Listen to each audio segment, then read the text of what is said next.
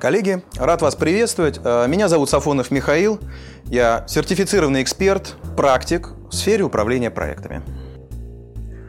Управление проектами – это сугубо практический инструмент. Ну, не было такого, чтобы какие-то теоретики чего-то там написали, какую-то кандидатскую защитили, потом докторскую, а потом сказали, слушай, книжка такая клевая, давайте по ним жить. Ну, не так оно происходило. Были такие же практики, как и вы. И как у вас происходит? Вы приходите на рабочее место, открыли письмо. Опа, новый проект. А что значит новый проект? Вы руководитель проекта. Вы приходите к вашему внутреннему заказчику, задаете вопрос. Слушай, когда? И ответ какой обычно? Вчера но уже пройден этот этап. Сейчас говорят не вчера, сейчас говорят внезапно. Это уже следующий у нас подход. Вы задаете вопрос, а почему внезапно? Он говорит, потому что.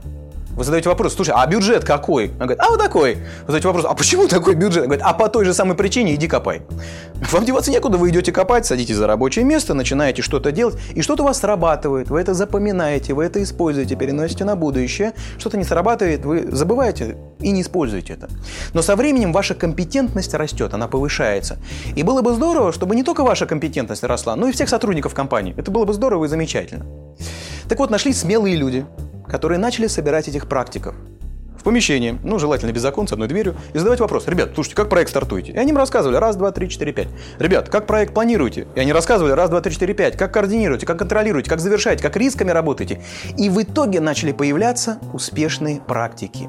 Но дело в том, что вот я вспоминаю свой опыт управления проектами, когда я работал в компании. Опять же, сроки вчера, бюджет вот такой. И тут руководство смоталась в Штаты, вернулась обратно. Обычно они с гениальным набором салфеток возвращались, которых множество идей, а тут они с толстой книжкой вернулись. Они говорят, Михаил, мы тебе эту книжку привезли гениальную, называется Пимпок. Я говорю, ребят, не Пимпок она называется, а Пимбок она называется. Говорит, да какая разница? В общем, в Штатах живут по этой книжке, проектами управляют хорошо. По этой книжке давай вперед. Я думаю, ну, ну вообще не, не офонарили, что ли? Сроки вчера, бюджет такой, книжка на 500 страниц. Я начинаю листать эту книжку. Думаю, бред какой-то теоретически, наверное, написан. Так вот, чтобы у нас не складывалось впечатление, что мы занимаемся каким-то теоретическим бредом. В ходе тренинга мы всегда рассматриваем успешную практику. И либо я привожу практический пример, либо же мы с вами проверяем это в ходе деловой игры и постоянно двигаемся. Успешная практика, проверка, успешная практика, проверка.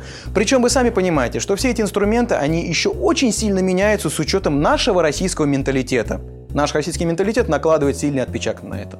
Поэтому, чтобы проектный подход работал, его нужно проверять на практике и подбирать тот инструментарий, который будет работать именно для вас. Из моего опыта внедрения проектного подхода я видел три основных варианта, как проекты не надо внедрять. Первый вариант – руководство понимает, что с проектами, ну, вот что-то вот вообще не так. Вот что-то не так.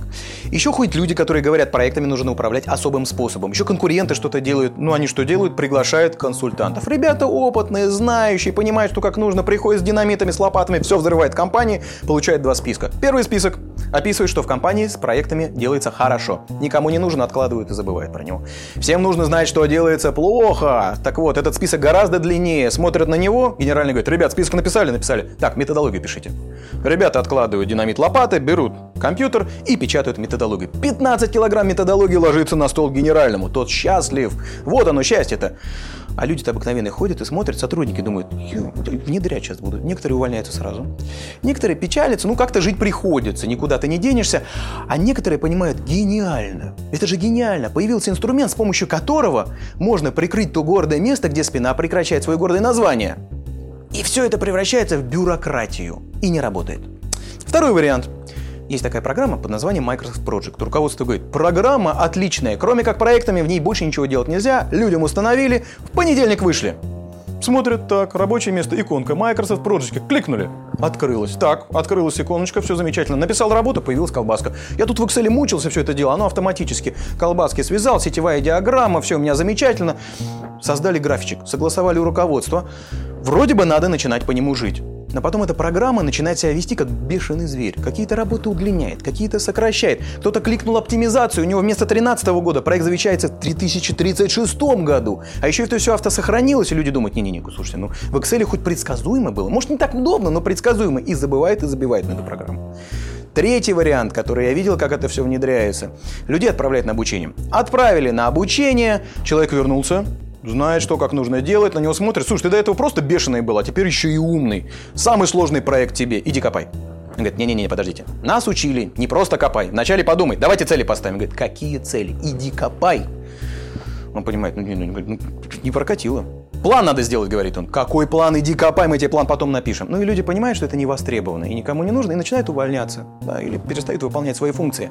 Поэтому, если вы хотите внедрить проектный подход в вашей компании, вам нужно все три элемента внедрять одновременно. Вам нужно первое, что сделать, написать методологию. Это правила игры. Пускай вы не полностью напишете по всему проектному подходу, пускай только по планированию. Вам нужно внедрить IT-решение, которое позволит реализовывать эту методологию. И вам нужно обучить людей пользоваться этим IT-решением и этой методологией. Внедряйте проектный подход правильно, и это будет работать.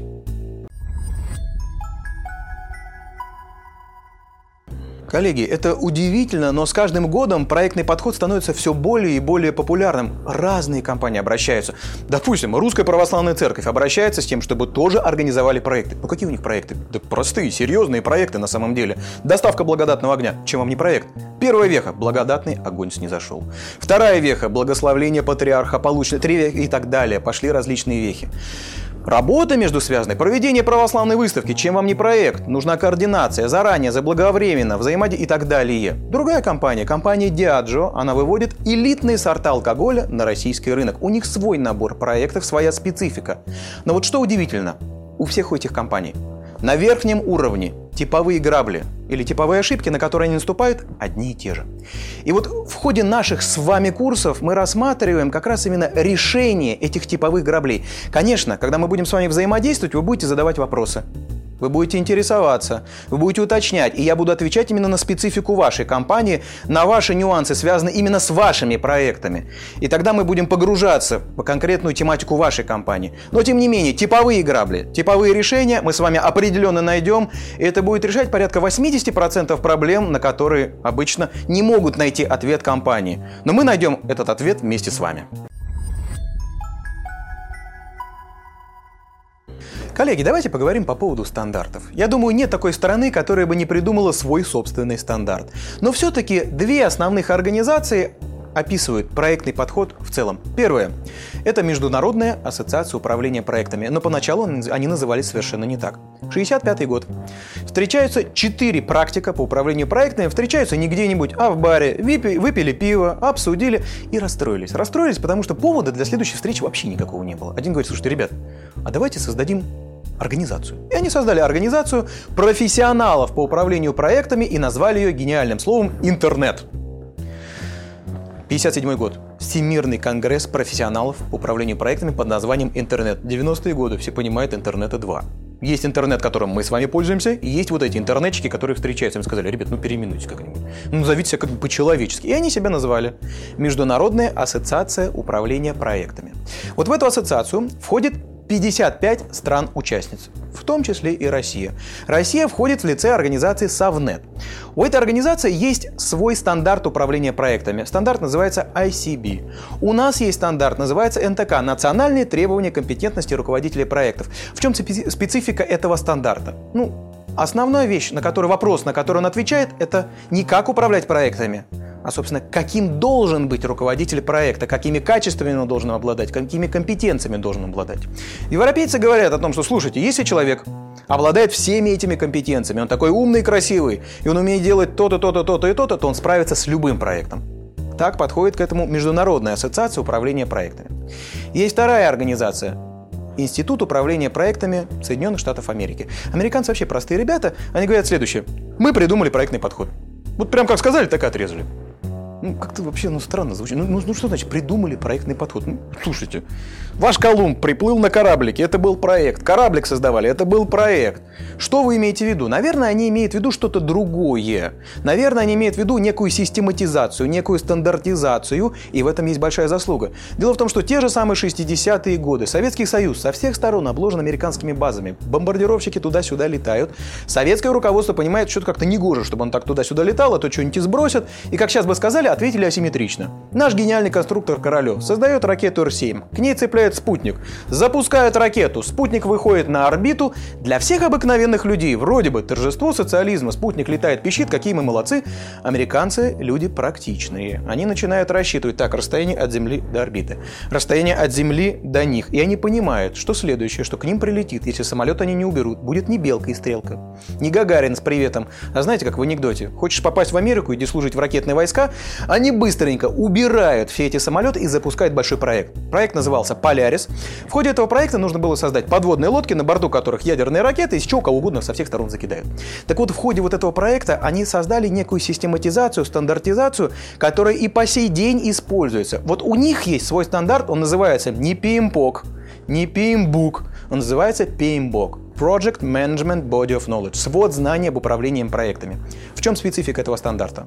Специфика этого стандарта заключается в том, что он отвечает на вопрос «как нужно управлять проектами. Американцы люди, опять же, я повторюсь, практичные. Они разработали стандарт, и листая его, вы можете увидеть, первое, как нужно стартовать проект, как нужно спланировать проект, как нужно контролировать, как координировать, как завершать, как управлять рисками. Они не хотят, чтобы их проекты зависели от личности руководителя проекта. Они говорят, давайте так хорошо детально опишем все процессы, что в любой момент выдергиваешь руководителя проекта, ставишь на его место другого, и все работает.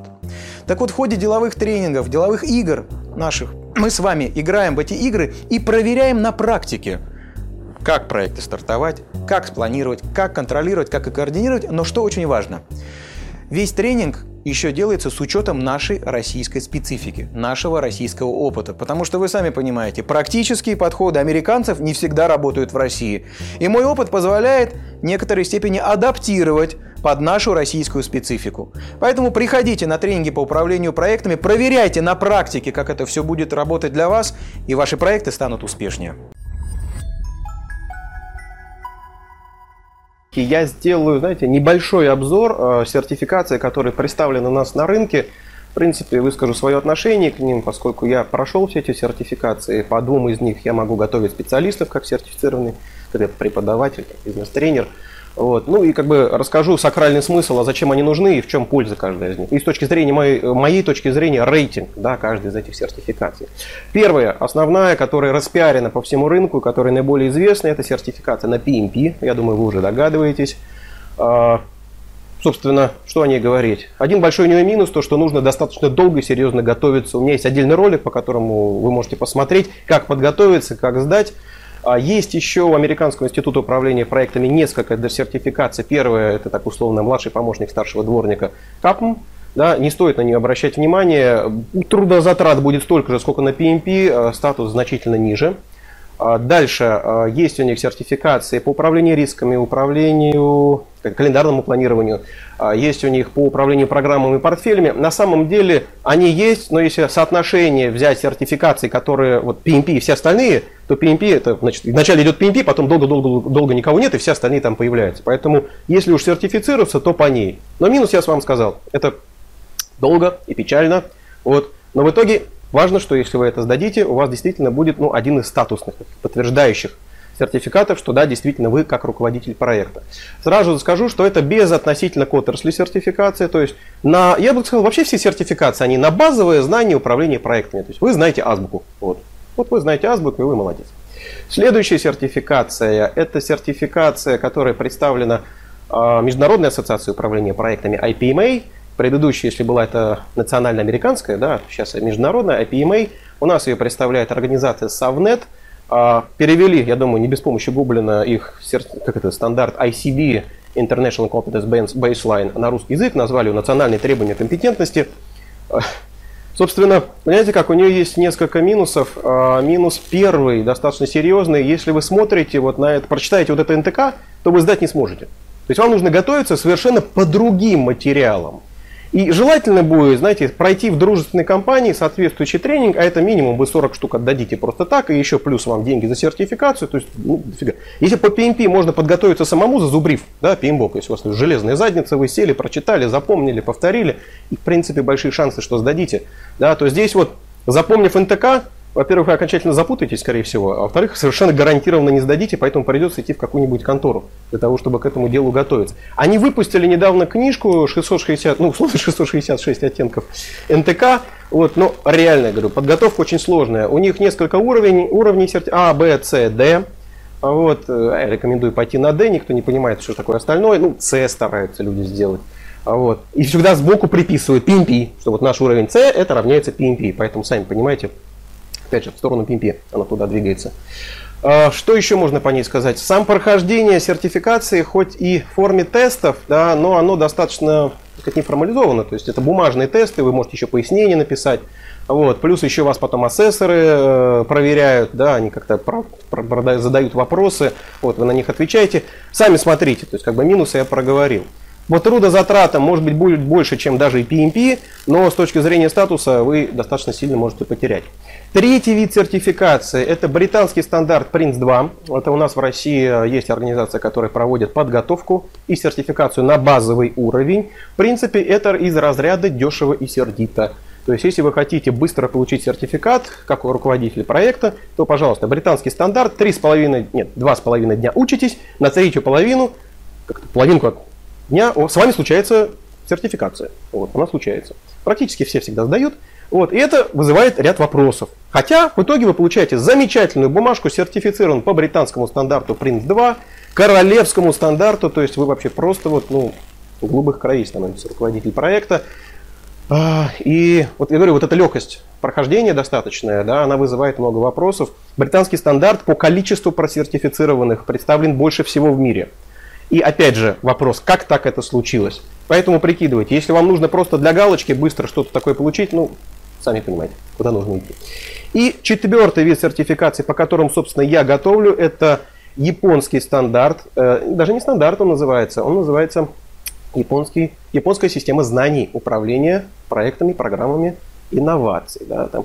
а, причем он был создан а, на основании, создавала его Японская ассоциация инженеров, то есть он имеет определенную отраслевую специфику, к нему обычно готовятся инжиниринговые компании, строительные компании, вот, поскольку он больше нацелен на управление крупными проектами или программами, в нем заложены вот эти идеи, связанные с управлением ценностью, что во многих остальных упущено.